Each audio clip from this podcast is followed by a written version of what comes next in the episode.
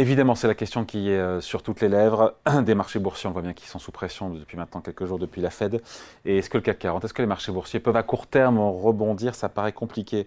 Bonjour Xavier. Bonjour David. Xavier Patrolin, président d'Albatros Capital. On est cette position dure de la Fed qu'on a largement commentée ici, couplée, et c'est euh, évidemment le corollaire à des, euh, des taux sur les obligations souveraines américaines qui ont beaucoup monté. On est monté jusqu'à 4,49 sur le 10 ans américain. On n'a jamais touché les 4,5%, tant ce point est important et, et crucial.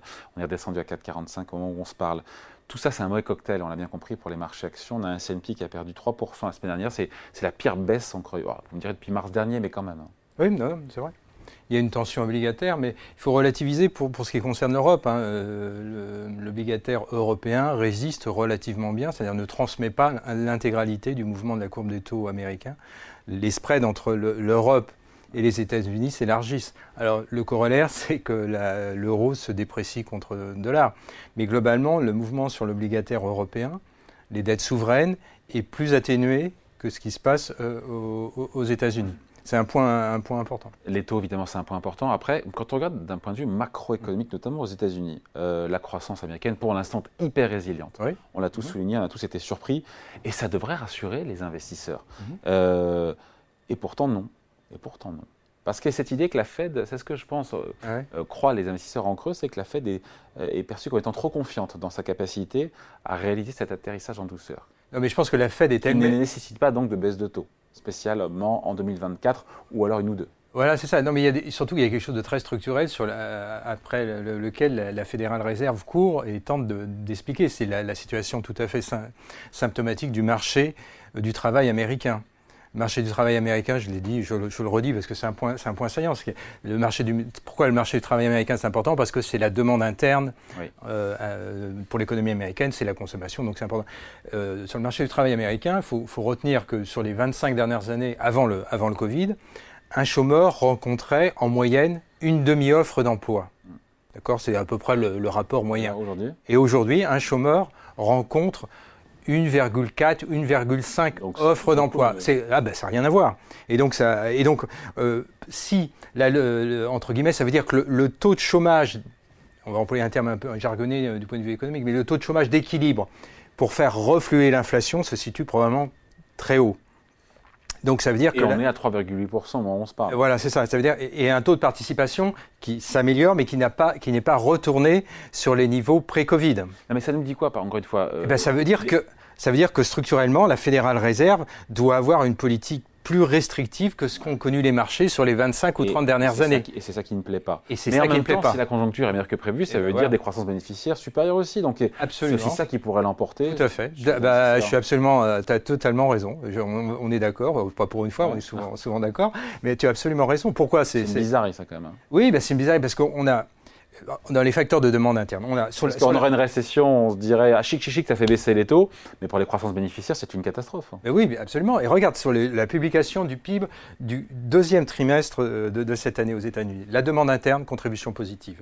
La demande externe, le commerce extérieur, qui est, l'économie américaine est une économie déficitaire. Contribution positive à la croissance du PIB. La demande publique, contribution positive à la croissance du PIB. Donc tu as trois facteurs essentiels à la croissance économique américaine qui tendanciellement contribue positivement. Et qui font 2% de croissance cette année. Voilà, donc les marchés ont anticipé une récession à la fin de cette année, euh, au cours du, premier semestre. ça ne tenait pas la route. Alors après, on verra ce que sera l'année euh, l'année qui suit, mais pour l'instant, on a des facteurs de, croissance. Et donc tu as raison sur les marges des entreprises américaines. Pour finir, le, BLS, le Bureau de statistiques américain, le Bureau du travail, euh, publie trimestriellement ou tous les semestres le niveau de rentabilité par secteur les entreprises américaines, on est quasiment au plus haut historique sur euh, quasiment l'intégralité des secteurs. Donc ça veut dire qu'on a un sous-jacent. Donc quand tu as des créations d'emplois qui restent bonnes et des personnes morales que sont les entreprises qui ont un niveau de rentabilité élevé, tu as des facteurs là qui sont des facteurs de soutien. Par contre, évidemment, euh, en termes de prime de risque, eh bien, tu, tu introduis un facteur d'incertitude que n'avaient pas connu les marchés sur ces 15-20 dernières années, qui est lié au régime d'inflation et au fait que le, le reflux de l'inflation pose interrogation et va probablement être plus lent, donc va probablement conduire la, Banque centrale américaine à être dans une position restrictive plus longtemps que prévu. Et les résultats, on a, c'est important ces obligations sur la dette américaine, sous la dette souveraine américaine, on a du 4,5, un petit peu en dessous, pour cent de rendement. Mmh. Et c'est vrai que c'est, c'est pas bon pour les actions. Enfin, je veux dire, 4,5% de rémunération pour un risque qui est quasi nul, euh, c'est normal qu'il y ait des reports vers les obligations souveraines et moins de flux vers les actions. Euh, là, je suis moyennement d'accord avec ce raisonnement, euh, mais bon, c'est le raisonnement du marché. Pour moi, les actions offrent un rendement réel.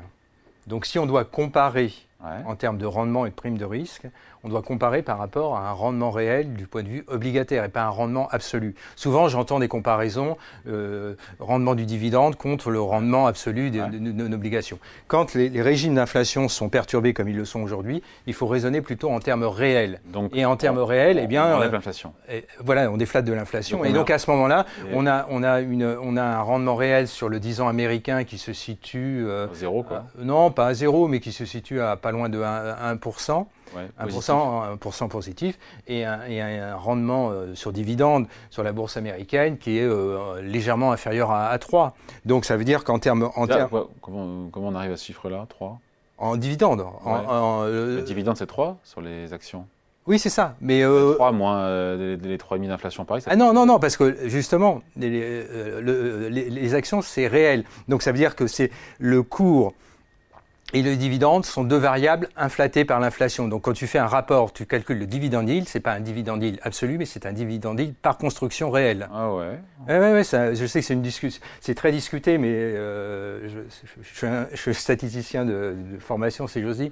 Et donc c'est un point, c'est un point saillant. Mais bon, tu as raison. Euh, beaucoup de gens font des comparaisons en rendement absolu, mais euh, non, le, le, le, rendement proposé par les par les actions reste très intéressant. Et d'ailleurs, c'est pour ça que le marché, si tu regardes la, la situation française française. Pourquoi diable, avec tous ces risques que l'on présente, l'indice français reste d'une incroyable stabilité depuis le début de l'année. Euh, hein, il y a une espèce de latéralisation. depuis le mois de mars, il se passe plus rien depuis le mois de mars. Voilà, exactement. Bah, parce, que, parce que derrière, les les, ce que j'appelle les sous-jacents macroéconomiques, c'est-à-dire les anticipations sur le chiffre d'affaires, la, rentabilité des entreprises, restent incroyablement stables. Donc tu as, tu, as, des marges qui, restent, qui, qui ont connu un infléchissement sur 2023 par rapport à 2022, mais sur 2024, elles sont légèrement revues en hausse et sur 2025, elles sont, alors tu me diras, 2025 c'est loin, mais elles sont encore revues en hausse. Donc ça veut dire que tu as tendanciellement des chiffres d'affaires qui sont en légère croissance, probablement 2, 2,5%, des rentabilités qui s'améliorent, et ce qui fait que tu as des bases bénéficiaires qui vont continuer à croître sur 2024-2025. C'est ce qu'anticipe le consensus. Avec une extrême stabilité, ça n'a quasiment pas bougé depuis avril de cette année quoi qu'il arrive sur et le donc, c'est facteur de soutien, ça, pour les bourses. Et bien voilà, exactement. Et en même temps, il y a aussi ces achats à bon compte, entre guillemets, c'est ça qu'à chaque fois que les bourses se sont repliées, et eh ben, les investisseurs sont revenus en quête de bonnes affaires, de manière opportuniste. Ça a toujours été le cas jusqu'à présent, il n'y a pas de raison que ça fasse exception Absolument. Je suis tout à fait d'accord avec ça. Pour on se dit quoi? Donc on se dit quoi alors en synthèse? Ben, On se dit en synthèse que les niveaux actuels sont des, sont des niveaux qui restent. On a en, expected return. 1150 points sur le CAC 40. Voilà. Euh, le marché aussi euh, de, de 2% au-dessus, 2% en dessous de ce niveau-là depuis, euh, depuis quasiment 6, 7, 8 mois. Pourquoi? Parce que derrière, il y a une très grande solidité en termes d'activité et de rentabilité. On ne voit pas d'érosion des marges. Les marges, je rappelle, sur les valeurs non financières du CAC 40 sont aux alentours de 14, 14%, alors qu'elles étaient tendanciellement avant le Covid plus proches de 12, 12,5%. Et elles sont revisées en légère appréciation, d'où la fameuse mmh. euh, le leitmotiv euh, euh, inflation profit, hein, l'enchaînement par les profits. inflation par les profits.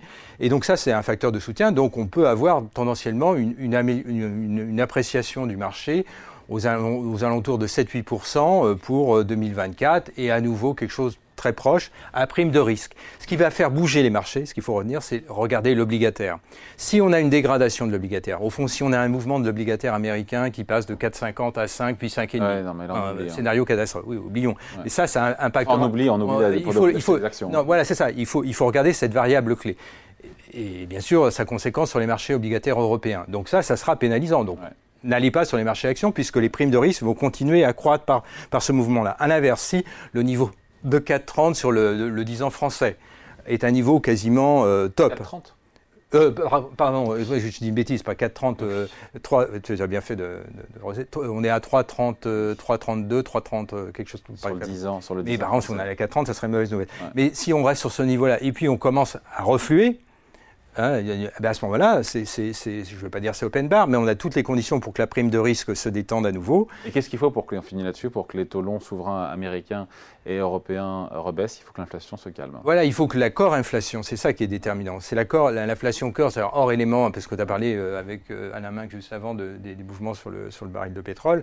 Euh, on ne sait pas la, contamination à nouveau des prix du baril, la diffusion à nouveau dans l'économie. Ça, c'est normalement, c'est hors core inflation, mais avec une core inflation qui a du mal à se détendre, notamment sur les secteurs desservis. Si à nouveau on a une ressucée, une hausse à nouveau sur les matières premières euh, thermiques, euh, bah, ça peut à nouveau relancer, euh, reconduire à, une, à, une, comment dirais-je, à du pricing dans le secteur des services.